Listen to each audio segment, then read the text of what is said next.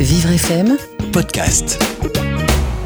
vous écoutez Défi du quotidien, Le grand témoin, David Brunier. Wassim est un petit garçon algérien né à Oran. C'est lors de son premier anniversaire que son état de santé se détériore. Le diagnostic tombera rapidement et brutalement, il a une leucémie et ses chances de survie sont faibles. C'est sans compter sur l'amour et le courage de ses parents, ses jeunes parents, qui après les premiers soins à Oran remueront ciel et terre pour essayer de sauver leur enfant en le faisant soigner en France à Rouen. Elisabeth Bourgois, dans L'espérance du retour, publié aux éditions du Cerf, nous relate leur parcours entre espoir et peur face aux nombreuses épreuves qui les attendent. Une histoire émouvante et poignante à découvrir avec Elisabeth Bourgois, qui est notre grand témoin dans le défi du quotidien sur Vivre FM. Vous écoutez défi du quotidien, le grand témoin, David Brunier. Bonjour Elisabeth. Bonjour David. Bienvenue sur Vivre FM. Je suis heureux de vous, de vous accueillir parce que vous nous contez, vous nous racontez euh, une histoire euh, riche, poignante, on, on en parlait ensemble, euh, de, ce, de ce couple et de ses enfants. Comment déjà les avez-vous rencontrés? Alors je les ai rencontrés bizarrement, j'étais copine avec la grand-mère sur Facebook D'accord. à travers la Méditerranée et un jour j'ai vu le visage de ce petit Wassim et comme on voit souvent des visages d'enfants malades, bon, voilà, comme je fais tout, comme tout le monde, bon. Ouais. Et puis un jour j'ai vraiment, euh, je me suis rendu compte que ça allait pas très très bien, qu'ils réclament, ils avaient besoin d'argent. J'ai dit bon. Et puis je me suis quand même, euh, allez, je vais participer un peu à la cagnotte. Je me suis rendu compte qu'il y avait des réticences aussi de gens disant oui, mais ces gens-là, il faut faire attention, etc. J'ai voulu euh, aller plus loin, dé- dépasser mes a priori qui sont les a priori de beaucoup de monde. J'ai téléphoné un jour au jeune papa, Yacine, et, euh, et puis été les voir à Rouen. euh, dans un, ils étaient mal logés à l'époque. Puis j'ai été, euh, ben, j'ai été touchée au cœur. quoi, voilà. Mhm. Et donc plus tard, euh, me disant, je ne sais pas comment faire pour les aider. Et ce que je sais faire, c'est écrire, puisque ce livre, c'est mon 24e. Et Je me suis dit, je leur ai proposé. Et je suis infirmière d'origine. hein, Ouais. Donc j'étais un peu sensibilisée à tout ce qu'ils avaient vécu. Et euh, je me suis dit, bon, bah, je leur ai proposé d'écrire, mais qu'ils écrivent l'un et l'autre séparément. Euh, donc lui, il l'a fait sur son ordinateur, elle sur son portable. Et quand j'ai vu ce qu'ils avaient écrit, alors là, euh, j'étais complètement scotchée. Je me suis dit, c'est- inouï comme histoire. Et donc, je leur ai proposé vraiment donc ce livre avec toutes les conséquences d'un livre. Un livre, c'est pas pas parce qu'on fait un livre après que tous les problèmes peuvent être résolus. C'est compliqué, c'est une nouvelle aventure. Le livre, c'est une aventure. En faire la promotion, c'en est une autre. Merci euh, David de m'accueillir sur euh, Vivre FM. Et, euh, et donc voilà, et maintenant avec ses parents, j'ai découvert euh, le système de soins algérien à Oran. Je suis allée là-bas parce que je ne pouvais pas écrire une, une histoire pareille sans, être, sans connaître leur pays d'où ils Mm. venaient. J'ai rencontré leur famille. J'ai été accueillie d'une façon absolument remarquable. J'ai admiré ce pays. J'ai constaté ce qui n'allait pas. Les hôpitaux, c'est assez catastrophique, As- mais plus que catastrophique, c'est dans un état Ouais. épouvantable. J'ai compris pourquoi ils étaient arrivés en France, parce que c'est là où on a pu sauver l'enfant. Et euh, ce qui m'a frappé aussi, c'est que très souvent, euh, des familles euh, algériennes vont, le papa va déposer maman et enfant dans un hôpital en France et puis retourner au pays. Hmm. Là, c'est une famille qui est restée soudée, unie. Le papa est resté. Il fallait soutenir euh, l'épouse. Hmm. Et euh, vous, avez- vous l'avez vu dans l'histoire, euh, ça n'aide pas que soigner le Non. petit bout de chou Wassim. Exactement. Il y a eu beaucoup d'aventures aussi. Justement, on va y revenir un peu plus euh, en détail et on va découvrir d'abord ce couple. Euh, donc, ce couple euh, algérien, ils sont jeunes quand ils se, ils se marient. Donc, c'est Yacine et Kedidja. Euh, ils se marient, elle, elle a 19 ans, c'est ça? Oui, ils sont très jeunes, euh, plein d'enthousiasme. Lui, il a terminé ses études, il travaille, il a terminé ses études de comptabilité et de gestion. Elle, elle termine ses études de licence d'anglais, un peu d'espagnol aussi. Mm. Ils sont jeunes, ils sont amoureux, tout va bien, euh, c'est le bonheur parfait. Ouais. euh, ils se marient avec. euh, donc j'ai aussi appris euh, tous les rites du mariage euh, Ouais. là-bas, parce qu'en fait c'est la religion musulmane que moi je ne connais pas du tout. Je Ouais. suis chrétienne. Et c'était intéressant de pouvoir, euh, non pas comparer, mais découvrir. Mhm. Voilà. Et euh, ils m'ont expliqué aussi la naissance de l'enfant, les prières, euh, l'appel à la prière dans l'oreille droite, l'appel la- l'autre dans l'oreille gauche. le- Et c'est euh, voilà tout un tas de rites que j'ai découvert le bonheur parfait. Jusqu'à un été où il faisait très chaud ça. et où, Parce qu'il est né en, en 2000 en 2015. en 2014, 14, voilà, c'est ça. Et c'est en 2015, justement, l'année suivante, puisque c'est en été. Mm. C'est pendant le, le ramadan euh, qu'ils se rendent compte que le, le- leur fils, en fait, transpire beaucoup, c'est ça? Voilà, il va pas bien, il, il- il a de la température, on dit c'est pas grave, il fait très très chaud à cette époque-là. Euh, mettez un peu de un peu un linge frais sur sa tête. Ouais. Et puis avec le Ramadan, il y a un rite de vie différent des familles. Donc euh, donc voilà, on s'inquiète pas jusqu'au moment où le petit Pouch, il a le visage gonflé, le ventre gonflé, euh, dans un état épouvantable. Et là, les premiers le- euh, à Oran, si on n'a pas tous les moyens, ils ont quand même pu faire des diagnostics, ils ont quand même pu apporter les soins, les premiers soins. Et après, on s'est retrouvé devant un diagnostic de maladie où il y a eu une petite erreur d'ailleurs dans le diagnostic, ce qui fait que on s'est dit c'est bah non, on peut rien faire pour l'enfant, on ne peut pas le soigner. À la- si on essayait de le soigner, on pourrait en soigner quatre à sa place parce que ça va coûter cher. Donc c'est c'est pas grave à la limite, vous Ouais. rentrez chez vous et votre vous lui dites au revoir. C'est c'est- Euh, c'est- terrible. C'est vrai que c'est ce qu'on on- on découvre euh, dans le, dans le livre, c'est cette... Déjà, bon, le, le- le- le système de santé euh, qui, euh, que l'on découvre à travers euh, votre écriture et d'ailleurs leur, leur expérience et leur ressenti aussi aux deux parents, hein, euh, comme on le rappelle, mais c'est... Il y a cette premier médecin qui, en fait, les alerte quand même un petit peu en leur disant allez vite Oui. au service pédiatrique pour, pour faire des tests complémentaires. Oui, les, les, les mais en fait, les, les médecins algériens sont de, de bon niveau. Ouais, Ils sont de bon niveau. Euh, vous savez qu'en France, il y a plus de 9000 médecins algériens qui Ouais. travaillent en France parce qu'ils n'ont pas les capacités matérielles de travailler chez eux. Donc ces médecins, euh, en- ils disent on ne peut pas le soigner. Là-bas, si vous avez besoin, comme dans beaucoup de pays d'Afrique hein, d'ailleurs, si vous avez besoin de sang, bah, allez en chercher. Euh, si vous avez besoin de plasma, allez en chercher. Si vous avez besoin de médicaments, bah, débrouillez-vous. ouais. Donc, eux, cette famille a un niveau de, de, de- de connaissance, un niveau social, un niveau de, de capacité de comprendre qui leur a permis de remuer ciel et terre, jusqu'à aller lancer des appels à, à la mosquée pour dire mon fils euh, d'un an a besoin de sang d'urgence et euh, d'appeler faire des appels à la radio, etc. Ce qui fait qu'ils se sont retrouvés avec plein de donneurs. Et comme ils sont généreux, ils en ont profité pour en donner, en dire ben, nous, pour finir, notre fils n'a pas besoin de tout ça, on en donne aux autres qui, s'il n'y a pas le sang, l'enfant meurt. Oui, parce que on, l'a pas dit, fou, mais quoi. en fait, euh, Wassim, euh, en fait, est diagnostiqué avec une leucémie. Leucémie myéloïde, euh, vraiment gravissime, un stade im- important. Et là, c'est pour ça qu'il disait en gros, bah, en fait, ça sert à rien de le soigner parce Bah, que parce que autant donner le ce qu'il faut pour d'autres qu'on peut peut-être peut-être arriver à soigner. J'imagine que pour les parents entendre, parce que c'est ce qu'ils ont entendu en ouais, fait, ouais, c'est ça. ce qu'on leur a dit, recevoir ce genre d'informations avec son bébé qui a un an, ça doit être une, une épreuve, mais plus que douloureuse. Bah, c'est l'épreuve de, de- de tous les parents qui entendent ce genre de, de maladie, que quelle que soit sa nationalité, euh, peu importe, c'est la, la- l'horreur absolue, l'horreur absolue. Ouais. Et après, euh, ils se sont battus en disant, euh, tant qu'il y a de la vie, on y va. Ouais. Et, Et, bon, quand même, et, oui. et- et du coup, c'est quand même à ce moment-là où il va y avoir donc les, les tests qui sont faits avec le- la leucémie. Ils vont l'envoyer dans un hôpital euh, et on, ce qui est, ce qui est surprenant, enfin, dans, dans le livre en tous les cas, c'est euh, ce nom. euh, donc LACI, euh, le- le- l'hôpital dans lequel ils sont Mhm. envoyés, qui est l'hôpital. Là, on sait que quand on va dans cet hôpital, c'est l'hôpital des cancéreux. c'est l'hôpital des cancéreux, oui. Et donc là, on voit très bien qu'ils comprennent à ce moment-là qu'il Bah, va bien se passer euh, quelque chose de, de compliqué parce qu'il va devoir, euh, il va quand même avoir une, une chimiothérapie On va, oui, donc euh, ils ont essayé la chimio, ils ont essayé le à un an. un précise, an. un an le, et le petit mois. bonhomme, il, euh, il, euh, on n'arrivait pas à le- piquer. Donc là, les infirmières plus ou moins compétentes, pas de service de garde la nuit, hein, à la limite, ils vont dormir. hein, Ouais. Voilà. Donc, euh, il y a des- par, par moment, il a été piqué 50 fois, ce petit Ouais. putsch. Enfin, c'était ép- épouvantable. Et, euh, et donc, on a quand même, l'hôpital a quand même réussi à lui offrir de quoi survivre. Et les médecins ont dit, mais nous, on ne peut pas aller plus loin, Mm. on n'en a pas les moyens techniques. Le problème, c'est qu'ils avaient fait une petite erreur dans le niveau euh, de, de gravité de la leucémie, ce qui fait que quand les- le papa a essayé d'appeler les hôpitaux français, euh, que ce soit à Marseille, à Paris, on l'a dit non, on peut rien faire malheureusement pour votre enfant.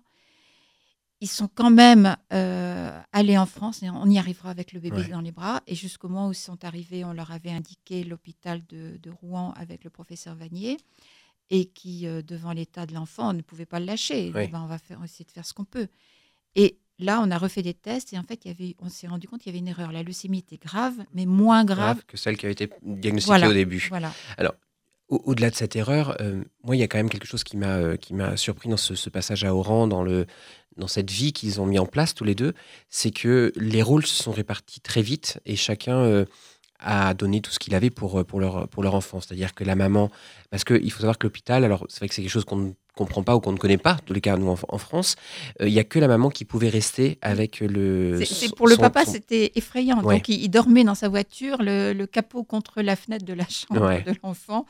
Euh, interdiction. Et si tu veux voir ton enfant, bah, tu attends qu'il soit en état physique d'être porté pendant une heure dans la salle, de, dans, dans le hall d'a- d'a- d'accueil, au Ouais. milieu de tout le monde. Euh, et c'est tout. Tu peux pas, tu peux pas y aller. Et les chambres, c'est bon, je, je les ai vues, c'est des petites chambres avec des, des petits lits euh, rouillés. Euh, les mamans dorment à côté, puisque comme il n'y a pas de surveillance Ouais. constante, elles doivent être là. Elles tirent un matelas comme elles peuvent. Il y a des chats partout, avec Ouais. des crottes de chats, etc. Une, des sanitaires dans un état épouvantable. C'est c'est effarant. un système, en plus, Et- un- et c'est, et, pour les cancers, moralement, ouais. c'est aussi, d'abord, sur un plan de l'hygiène, c'est épouvantable. Et euh, sur un plan de la, pour la maman, c'est aussi quelque chose d'absolument épuisant. Il n'y a même pas de chaise pour être à côté de l'enfant en permanence. Et mm, psychologiquement, elles sont dans un milieu où elles voient les autres enfants Mm. mourir.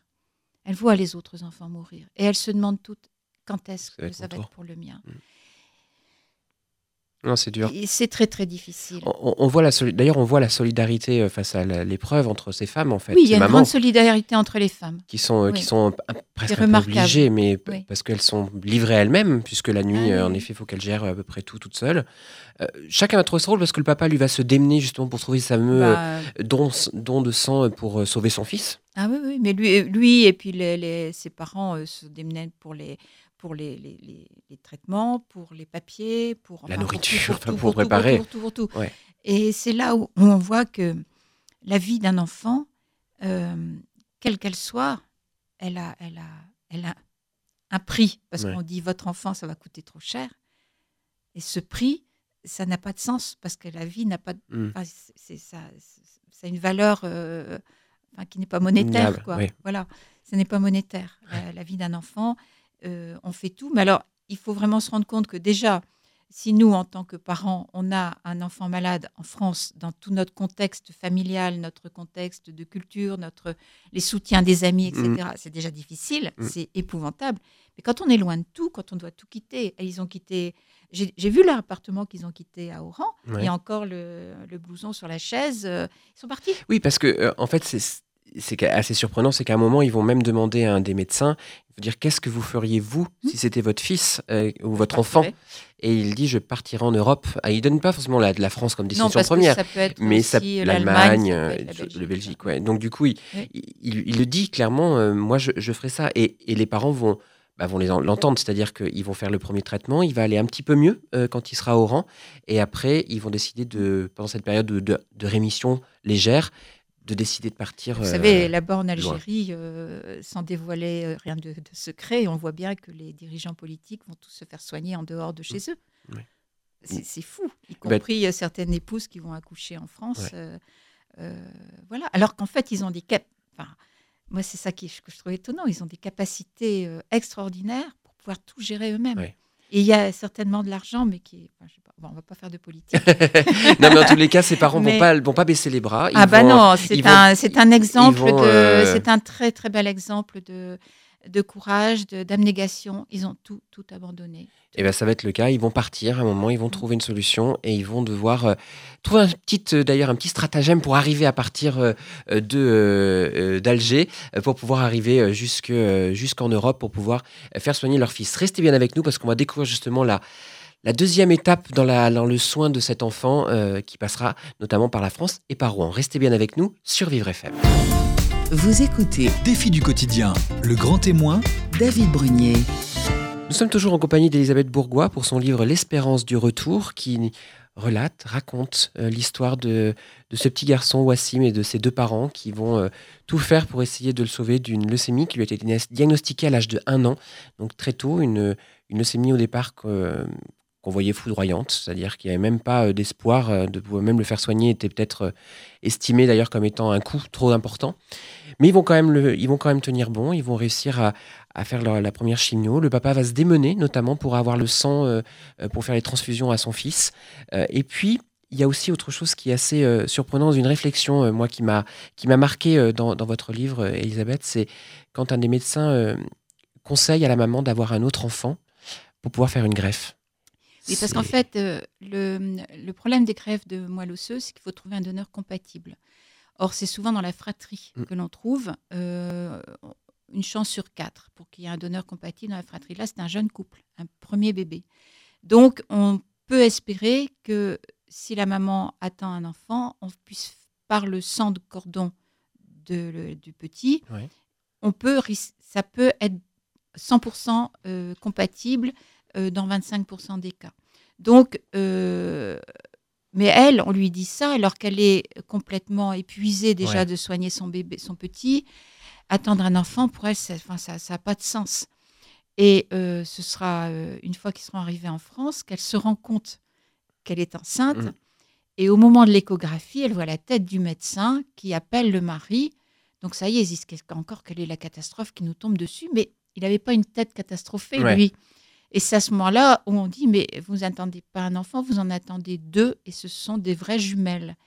Et là, Redidja, elle, elle, elle disait, elle a eu le fou rire de sa vie, parce que tellement ça lui paraissait invraisemblable, Ouais. et en même temps, c'était une bouffée de vie Ouais. qui lui arrivait. Mais c'est ça, parce que c'est quand même assez incroyable, euh, vraiment, à- quand elle est au rang encore, de, de se dire, on lui demande presque de faire un enfant pour soigner un autre ça. enfant. Oui, oui. C'est- quand même quelque chose c'est- quelque chose euh, qu'on dit au, quelquefois aux parents, et euh, c'est quelque chose de- de- d'effrayant. Ouais. d'effrayant. Et c'est vrai qu'on elle, se- elle- on le voit très bien, son, son, son cas de conscience, puisqu'elle elle, est épuisée, clairement, par, euh, par Bah tout ce qu'elle doit euh, Oui. supporter, parce que c'est elle qui tient à bout de bras son fils pour les traitements, puisque c'est elle qui l'accompagne partout.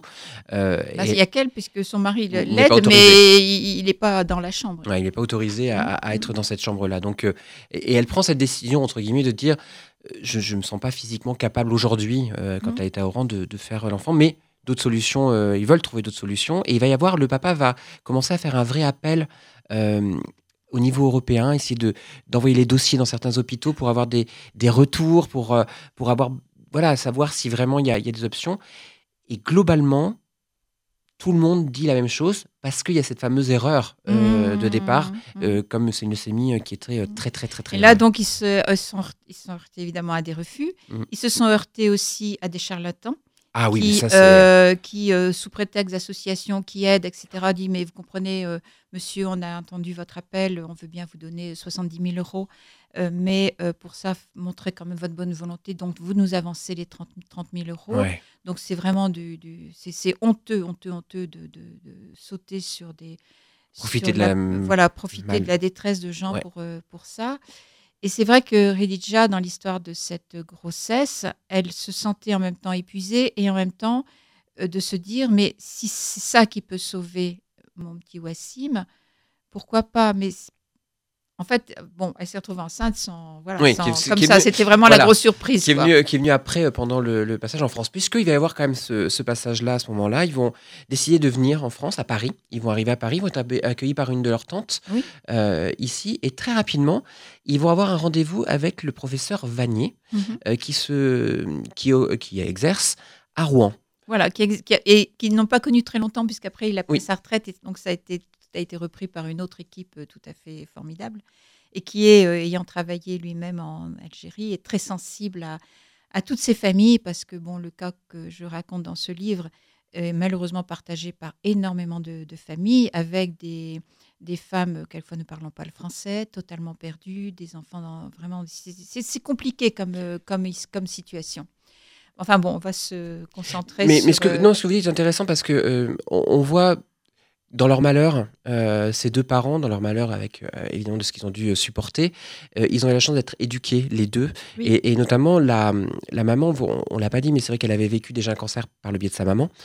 Donc, elle connaissait, elle, elle s'est renseignée. On voit qu'elle a cette capacité, cette compétence de, de pouvoir rechercher des informations, Ah oui, mais ils passent leur temps sur Internet. Hein. Ils cherchent tout, ils cherchent tout, ils cherchent tout, ils cherchent tout. Mais C'est- terrible. Heureusement, heureusement qu'ils ont, ils ont, ils ont pu faire ça. C'est vrai que parfois, certains n'ont même pas cette faculté de pouvoir le faire et euh, d'être projeté dans un autre pays, euh, que ce soit la France, ça aurait pu être l'Allemagne, ça aurait pu être la Belgique, on en parlait, ou l'Espagne, peu importe. Euh, c'est c'est compliqué. Là, il y a dans ce, il y a quand même cette, ce petit savoir-faire de la Ah oui, part et des puis il y a parents. même une, une nuit où l'infirmière de nuit, ne- donc en étant à Oran, ne savait pas piquer l'enfant, Oui. qui était dans une, dans une, enfin vraiment avec une température très très forte. Il fallait absolument lui passer du, du paracétamol et le réhydrater. Et la fille, elle ne s'est pas piquée, c'est pas grave, elle est partie se coucher. Mm. Donc euh, Ridija, elle s'est débrouillée, elle a été trouver les, les petites perfusettes, euh, paracétamol, machin. Elle a dit, je sais, je sais comment il faut faire. Elle s'est fait aider par une maman, je vais, je vais réussir. Et elle a réussi à piquer son enfant. Alors moi, en, en Oui, tant qu'ancienne infirmière, je suis, je- j'en ai des frissons de, de, de- de- oh, rétrospectivement. Mais après, elle s'est dit jamais, jamais plus je referai. Mais je sais que je peux le faire, si Ouais. jamais. Après, évidemment, en arrivant en France, ils ont une. Rien Parce qu'ils arrivent en plus, c'est- beau la façon dont, dont c'est décrit, dont, dont vous- la façon dont vous l'écrivez d'ailleurs. le- L'arrivée à Paris se fait juste avant Noël. Oui. Et, euh, et on les voit, en- le trajet en voiture pour aller chez leur tante à Paris ou à toutes ces maisons. Ils découvrent aussi un nouveau pays, ils découvrent euh, cette, euh, le froid, puisqu'ils n'étaient pas forcément habitués à- à- au, au climat parisien. Et on voit quand même ce, changement, cette, euh, cette, euh, cette transformation qui est en train de se passer aussi euh, dans leur vie. Voilà, et tout d'un coup, ils se retrouvent dans une chambre d'hôpital propre, Ouais. une douche où l'infirmière veille à ce que Redidja ait bien chaud pour prendre sa douche. Et par la fenêtre, il y avait les illuminations de Noël, il y avait les cloches, parce qu'il y a beaucoup de, de clochers d'églises Oui. et d'une superbe cathédrale à Rouen. Et c'était tout d'un coup. euh, bon, ils connaissent pas Noël chez Oui. eux, forcément, mais tout d'un coup, c'était comme s'ils étaient accueillis. Il y a une espèce de respiration euh, bon, qui a été courte, étant donné que l'enfant est, est- enfin, brusquement, ça s'est aggravé d'une façon dramatique. Mais euh, c'est vrai que ils ont adoré cette ville, ils ont adoré l'ambiance de la ville, les, les- les illuminations, le- la beauté de la ville. C'est Mais on, on voit aussi que ça a été dur pour, euh, pour la maman de, de lâcher prise aussi, parce qu'elle a tellement été habituée à, à gérer. Ah, elle voulait pas. Elle voulait pas, alors que les infirmières. euh, Bah, les infirmières disaient attendez, rentrez chez vous. Le médecin disait mais profitez, allez, vous êtes à deux, on s'occupe de votre gamin. Ben non, non, non, non. non. nous, on vient en France, on ne lâchera pas. ouais, Donc dites-nous ce qu'il faut faire. Mais rien, ouais. rien, vous n'avez rien à faire. Si ce n'est votre devoir, c'est d'essayer de tenir le coup, donc d'essayer de dormir, d'essayer de manger, d'essayer Ouais. de vous distraire. Ah, mais on ne peut pas se distraire. Ils ne peuvent pas se distraire. Ça fait trois ans qu'ils n'arrivent plus à se distraire. Ils n'y arrivent plus. Ouais, c'est- C'est ça, mais je pense que c'est pour enfin, les parents les qui parents, peuvent euh. euh, nous écouter et qui ont eu un enfant malade. euh, c'est une obsession euh, jour et nuit. De, de- et surtout que c'est une maladie qui est grave, qui Mm. est longue. Et c'est une obsession, on comprend. hein. Oui, parce que dès l'arrivée à Rouen, en fait, où Wassim allait un petit peu mieux, il va refaire une rechute à ce moment-là. Et il va falloir. euh, là, c'est là où le professeur va, va tout organiser pour que on sache exactement ce qu'il a, quel stade il a surtout, et euh, sa maladie, et euh, il va le mettre sous, euh, sous la vraie dose euh, de, de La- chimiothérapie. Une dose énorme de chimio, Ouais. mais bon, avec toutes les conséquences. euh, c'est vrai que j'ai vu toutes les photos de ce petit bonhomme par tous les stades où ça peut passer avec ses chimios, où il gonfle. Après, il y a un moment où il aura, il sera, une- disons, énormément de pilosité. Enfin, il a un corps qui, qui, qui, qui doit réagir à tout ça. C'est très violent. Mm. C'est très violent. Il Ça a un an et pas demi, hein. simple du coup. Bah oui, c'est c'est pas simple. C'est pas simple. Et donc, euh, quand la, quand la maman se retrouve enceinte avec ses petites jumelles, euh, c'est là où, euh, bon, moi je fais des scénarios de spectacles vivants et on appelle ça un nœud dramatique Oui. majeur. Et là on est dedans. Et donc dans le livre, je dis bon, on va respirer un petit Ouais. peu parce que attention, l'histoire, elle, elle devient, elle devient compliquée. C'est vrai que l'histoire va devenir euh, malheureusement encore plus compliquée. Mais le petit garçon, Wassim, c'est vrai qu'en plus, les parents sont à, à mi-chemin entre l'espoir, parce qu'il y a des moments où ça va mieux, Mhm. Et puis où ça dégringole d'un coup, et ça remonte, et ça redescend. Enfin, c'est les montagnes russes pour eux, avant même l'arrivée de toujours ces dans jumelles. ce genre de Ouais. maladie, toujours. Alors, il y a quand même une greffe qui va être. euh, à un moment, il y a. Enfin, une greffe. Il y a une, un donneur qui va être euh, repéré en étant à peu près compatible. Voilà. Avec Alors c'est en fait, euh, en fait, Rédija attendant des jumelles. Il y a eu un, elle a eu un- ce qu'on appelle un syndrome transfuseur-transfusé. Donc, c'est-à-dire que les, les deux jumelles, au lieu de se s'auto-détruisaient par, Oui. par des, des- des groupes sanguins enfin, qui n'étaient pas compatibles. Donc, on a fait une opération qui est assez délicate. Est euh, novatrice récente même. ouais. voilà, au laser pour séparer les deux petites puces. Et euh, bah, il fallait que Redija se repose, euh, qu'elle accepte. euh, voilà. Donc Mm. les infirmières étaient bien contentes de lui dire Toi, tu dois rester dans le lit. Et, mais c'était compliqué parce que, imaginez que le petit Wassim était en préparation pour sa greffe. À ce moment-là, Redija euh, accouche de ses deux petites puces. Et euh, l'une d'elles va pas bien, Mm. la petite Malak, et va décéder euh, au bout de quatre jours. Le pauvre Yacine, lui, il est là, entre sa femme en maternité, son petit, son petit garçon euh, en centre de préparation pour la greffe, une petite fille dans une couveuse parce qu'elle est prématurée, et l'autre en réanimation. Enfin, je sais pas, Ouais, c'est c'est c'est vraiment euh, ouais. c'est très très compliqué à vivre. Et je pense que dans, dans cet hôpital euh, où ils ont tous été formidables, et on a pu d'ailleurs donner à chacun le livre après, enfin plusieurs personnes là-bas, et ils se sont rendus compte de- ben, que la situation elle était, euh, enfin, elle était insupportable psychologiquement parlant. Donc quand la petite puce est, est décédée, euh, ben, il fallait la ramener à Oran parce Ouais. qu'ils ne voulaient pas le- qu'elle soit enterrée en France, on comprend. Il fallait qu'elle soit dans la terre euh, natale familiale. Et donc, elle est partie seule en avion, petite puce, et elle a été accueillie par les grands-parents là-bas. Je suis allée sur, euh, dans ce cimetière euh, Ouais. à Oran. C'est moi qui n'ai pas tenu, hein, j'ai pleuré toutes les larmes de mon corps. et euh, je suis grand-mère hein, Ouais. et mère, donc voilà, c'était dur. Et, et c'est vrai que pour eux, ils n'ont pas encore pu aller là-bas parce qu'ils n'auraient pas de visa pour entrer. Or, il faut ces foutus visas pour pouvoir continuer à soigner le bébé. Et puis après, ce petit, le petit garçon, euh, ben, il a eu commencé à avoir des complications avec la greffe. C'est compliqué.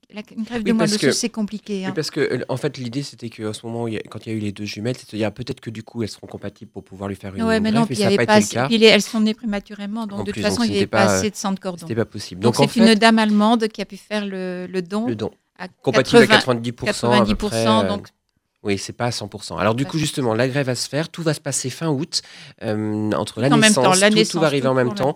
Euh, à ce moment-là, on l'a dit, malheureusement, il va se passer euh, encore des choses assez trop dures pour, pour un couple ici. Donc restez avec nous parce qu'on va évidemment continuer à Oui, découvrir. puis euh, rassurons quand même les, les auditeurs parce que quelquefois Oui. ça se passe vraiment très très, très bien. exactement, exactement, les choses passent très bien. Et, des- puis il y a des là, il y a quand même, sauvés, hein. il y a Oui, quand oui, même aussi des belles choses qui, vont arriver pour, pour ce couple. même, Exactement. Donc restez avec nous, on écoute d'ici quelques instants sur Vivre FM.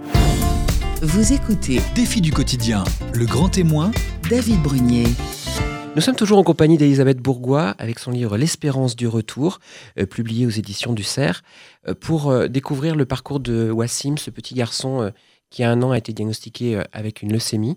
Après avoir eu un parcours médical en- à Oran, en Algérie, ses parents l'ont emmené à Rouen, euh, à Paris, et puis ensuite à Rouen pour euh, le faire soigner. On a vu que le médecin et le professeur qui l'a pris en charge a fait tout ce qu'il pouvait pour euh, essayer justement de, de le soigner. Il a des périodes de rémission, on, on l'a vu, et puis à un moment, il va y avoir une greffe qui va arriver d'une dame allemande. C'est bien ça, Elisabeth? Tout à fait. Et, et- et les- le Yacine et Redija aimeraient beaucoup la remercier, cette dame. Alors, si jamais il y a une personne allemande qui écoute, Oui. voilà, je le transmets leur remerciement parce que c'est un don de la vie. Et euh, tous ceux qui peuvent donner leur sang, qui peuvent donner leur plaquette, qui peuvent donner leur moelle, euh, c'est vraiment. On peut pas dire merci parce qu'un merci, c'est Mm. voilà, ça n'a pas de sens devant un don pareil. Ouais. Donc, euh, et en tout cas, si ça vous a coûté et que vous souhaitez le faire, n'hésitez pas. Vraiment. On vous, Ah oui, oui, on vous oui. encourage en tous les cas à le faire. Euh, donc cette, tout ça va arriver en fait, euh, là ça va être, euh, Yass- Wassim aura deux ans à peu près, ça sera fin août de la, Mmh, euh, deuxième année. Euh, où là il y a tout qui va arriver en même temps, à savoir euh, la naissance des jumelles, on l'a dit, plus lui sa, sa, sa greffe. Euh, Yacine, le papa, euh, qui va devoir gérer beaucoup de choses en même temps, puisque comme vous l'avez euh, expliqué, malheureusement une des deux jumelles à la naissance, il y en a une qui va être euh, en décéder. mauvaise santé et qui Mm. va décéder quatre jours plus tard, c'est ça? Mmh, c'est ça. pour les parents, parce que là, vous, vous le dites dans votre livre, à un moment, il faut prendre un petit peu de respiration, prendre un peu de recul, parce que c'est vrai que euh, on se dit, mais, mais pourquoi? Enfin, J'imagine qu'à la place des parents, c'est même inimaginable d'avoir déjà à, à gérer la maladie de leur fils, euh, Wassim, Euh, ces deux jumelles qui étaient un- une bouffée d'oxygène euh, à la base quand euh, la nouvelle est arrivée. Et puis là, euh, les complications. Alors, les deux vont avoir des complications, mais il y en a une qui va être, euh, qui va avoir des complications de, de, de nouveau-né, on va dire, de Oui, prématuré. Mais qui va, euh, qui va s'en sortir sans, sans, sans séquelles et sans problème. Par contre, la deuxième, malheureusement, qui va euh, décéder. Comment les parents, euh, est-ce que vous avez discuté de ce, ce passage en particulier. Alors, j'ai, depuis le début, et d'ailleurs, quand ils ont commencé à écrire de leur côté, j'ai toujours été frappée parce qu'ils parlaient du bon Dieu. Oui. Et, euh, et donc, c'est Allah. Mhm. Et on a, j'ai vraiment, euh, on ressent dans tout ce qu'ils peuvent dire, c'est à quel point c'est leur foi, euh, donc euh, en Allah, qui, euh, qui les porte et leur amour de couple, leur, leur confiance l'un dans l'autre. Et il, faut ça, il y a beaucoup de couples qui ne tiennent pas Mhm. dans des épreuves pareilles. Parce que bah parce qu'ils sont épuisés physiquement, moralement, etc. Et c'est les deux choses qui les ont, euh, qui les ont énormément aidés. Et, dans, euh, et donc moi, j'ai essayé de connaître et de comprendre euh, toute cette religion musulmane que je ne connais pas, euh, en allant y compris dans un centre funéraire musulman pour comprendre les rites. Mhm. Et, et plus... C'est vrai qu'en fait, en dehors de, de comment ils tiennent, moi, je- je- j'ai essayé aussi de me dire, il faut que j'arrive à, à connaître, à les comprendre, à les connaître, parce que c'est quand la connaissance de l'autre qui nous aide à mieux les aimer. Si on ne le connaît pas, on ne peut pas aimer. Mm. Voilà, on a des a priori, on n'y arrive pas. Et euh, c'est vrai que c'est ça que j'ai découvert aussi en les écoutant. Mais en même temps, euh, c'est pas parce qu'on a la foi, que ce soit en Allah, en, en Dieu, en- une foi chrétienne, en Marie ou, tout ça, c'est pas parce qu'on a la foi que on, c'est ça qui va nous, nous empêcher de souffrir. Mm. C'est- Non, il y en a qui disent ah oui, bah toi tu as la foi, donc ça va. Mm. Euh, non, Non. non, c'est euh, non. On, on est des humains comme et il faut que les autres prient pour nous. Ouais. Donc c'est la, la- la grand-mère d'ailleurs qui envoyait en permanence sur euh, sur Facebook, euh, envoyez vos, vos doigts, vos doigts, Ouais. c'est les prières, les amis, les doigts, les doigts, les doigts. Je- voilà. Et c'est vrai que c'est, je pense, tout le soutien aussi euh, spirituel de la famille qui les a beaucoup aidés avec des parents qui vont à la Mecque. Ouais. Donc euh, ça a été un peu am- amusant à un moment parce qu'on se disait entre Allah, euh, Mohamed, Jésus et la Sainte Vierge. Franchement, euh, il a tous les sens sur sa tête, ce petit Wassim, il va s'en sortir. C'est pas possible autrement. Et, euh, et c'est vrai que non, non, mais c'est humainement, ce sont des, des- des épreuves très difficiles. C'est des épreuves difficiles. Et euh, ce que moi, j'ai retrouvé en tous les cas dans, dans ce livre, en effet, il y a, il y a aussi cette colère parce qu'il tombe aussi à une mauvaise période euh, en France. Oui. Ils sont Euh, arrivés au moment des attentats du Bataclan. Exactement. Donc là, ils- sentent, même si à l'hôpital, en effet, ils, remer- ils, ils sont hyper contents parce que les infirmières sont compétentes, enfin, tout le monde est compétent, il y a, il y a les infrastructures. Mais de temps en temps, elle dit, enfin, déjà dit, j'ai découvert euh, euh, que j'étais une étrangère euh, Ah oui. par le regard des autres que je ne connaissais pas. Ça a été aussi, difficile par le contexte pour eux. Bah oui, bien sûr, bien sûr, parce que pour eux, l'islam, c'est pas, c'est pas le terrorisme, c'est pas du tout ça leur Mm. religion. Et donc c'est aussi ça ce qu'on j'essaie d'expliquer dans, dans ce livre. Euh, et donc pour eux, euh, rien que Redja, bah forcément, elle a, elle a son petit, son petit voile. Euh, J'ai essayé de comprendre aussi tout ça. J'essaie de comprendre et on- c'est tout un rite, toutes des coutumes que je ne connais pas et qu'on ne connaît pas. Donc et qu'il faut et qu'on qu'il faut respecter.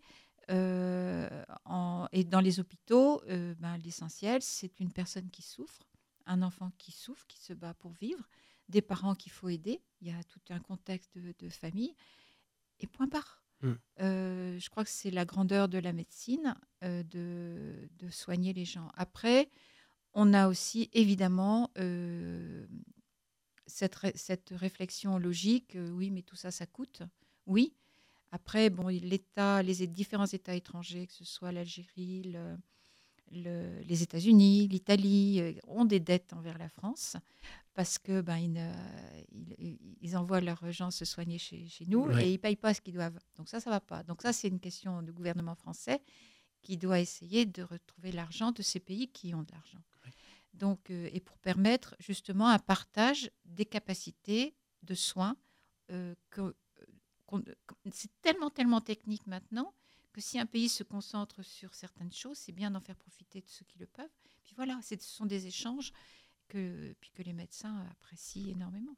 Il y a aussi une autre, euh, je dirais une autre, euh, un autre euh, aspect ou une autre aide qui va leur, qui va leur venir, c'est une association qui est basée à Rouen qui va bah, quand ils vont les appeler, ils vont, ils vont réagir vite. Alors, il y a deux associations dans cet hôpital. Il y a l'association Ayada, qui est euh, donc qui euh, vraiment orientée euh, vers les, les, surtout les gens du, de, les Algériens qui arrivent là, et pour les aider dans les démarches, pour les aider dans la compréhension du français, dans ce dans ce qu'il faut faire, qui va apporter de, de, de quoi les euh, les, vêtements, par exemple, mm. pour la, petite fille, enfin, etc. Donc, c'est vraiment une aide matérielle tant, que l'enfant est, est, là, euh, hospitalisé. Et il y a l'association Vie et Espoir qui là euh, les a aidés aussi dans, pour le logement. Ils n'allaient pas rester dans une chambre d'hôtel. Après, ils ont trouvé, il fallait trouver un, logement, mais très spécial parce qu'il fallait que ce soit sain pour le petit bonhomme. donc ça n'a pas été, non, c'est pas, c'est pas simple du tout. Surtout quand on n'a pas de fiche de des choses comme ça, c'est bah compliqué. Heureusement qu'il y a de l'aide justement par rapport à ces euh, associations. Alors aujourd'hui, euh, parce qu'on va quand même parler du, présent, euh, Wassim est toujours avec ses parents à Rouen, avec sa petite sœur. sœur Diana. Oui, mhm. qui, qui, va très bien, elle. et, et, Wassim aussi. Et Wassim aussi. Alors, donnez-nous un petit peu, justement, qu'en est-il aujourd'hui? Bah, Il a en fait un enfant qui, qui, qui subit un tel choc de santé et de traitement forcément, il a quelques retards de développement qui sont en train de s'arranger. Il a aussi, il n'a pas pu non plus avoir un contexte de vie sociale et de vie avec d'autres enfants parce qu'il avait, quand on, il y a une grève de moelle osseuse, on perd toutes ses défenses immunitaires. Donc il fallait le temps que tous les vaccins soient remis à jour. Euh, le moindre rhume, le moindre la varicelle, la rougeole, n'importe quoi, c'est une catastrophe. Donc euh, euh, là, ils vont bien, euh, maintenant, je dis, quand j'arrive chez eux, on me saute dans les, dans les bras, Tatazabeth, c'est trop mignon. Et, euh, mais c'est vrai qu'ils n'ont qu'une envie, c'est de pouvoir, euh, quand ce sera enfin possible et en toute sécurité pour l'enfant, parce qu'il a quand même besoin de surveillance régulière, c'est, je les comprends, retrouver l'odeur de leur pays, retrouver leur famille, que les enfants courent avec leurs petits cousins à y mettre les pieds dans l'eau, dans la Méditerranée, dans ce pays qui est magnifique et revivre normalement, vraiment normalement, euh, avec le, chant des, des, des ah, j'ai perdu le nom, enfin bref, des mosquées, euh, les, avec tout ce rite tout ce, que, qui, dont ils ont besoin. même si c'est des conditions euh, qui ne sont pas pareilles, retrouver la fratrie, les frères et sœurs, les parents, les grands-parents, les cousins, les cousines, il y a un monde fou là-bas. et, et c'est ça dont ils ont besoin. Et je pense que c'est ce qui va les aider à retrouver. Voilà, moi, c'est le vraiment le, souhait que j'ai pour eux, vite, vite, vite, qu'ils puissent avoir euh, sur un plan administratif le moyen de, de pouvoir et, médical, le moyen de rentrer. D'entrer. En tout cas, là, ils sont toujours à Rouen. Ils sont toujours à Rouen. Mmh, ils, ils, éclatent, ils n'en peuvent plus. Ils n'en peuvent plus. ils, ont envie, ils ont envie de, de, retourner évidemment euh, dans leur pays et puis, euh, et puis, euh, et puis revivre. Et puis apprendre, à, apprendre au petit garçon. il, dans une, il faut une école particulière pour lui maintenant. Donc il faut retrouver tout ça. Ouais. Et ils ont vraiment le souci de l'aider à, s'en sortir. De se projeter. Et puis ils pourront oublier cette maladie en il faut compter 10 ans, hein, donc 2026, hein, quand tout ira bien, hop, est considéré comme définitivement guéri. C'est long. C'est long, mais c'est un beau combat en tous les cas que l'on retrouve pour ces deux parents. Euh, moi, je dirais qu'en plus de l'histoire qu'on découvre évidemment de ce, couple et de leurs enfants, c'est aussi euh, un vrai regard sur la tolérance que vous apportez euh, ici votre, avec votre regard euh, de française par rapport à, la découverte et de vouloir découvrir euh, ce qu'est l'autre et notamment quand il est différent. Et c'est bien. Ce qui m'étonne, c'est justement qu'on soit étonné par ça. Ouais.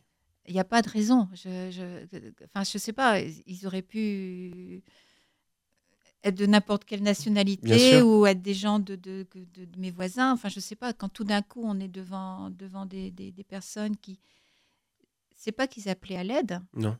Mais c'est que j'ai compris qu'ils avaient, que je pouvais leur apporter peut-être quelque chose. Mais enfin, il n'y a pas à être étonné. Il faudrait peut-être que tout le monde en fasse autant.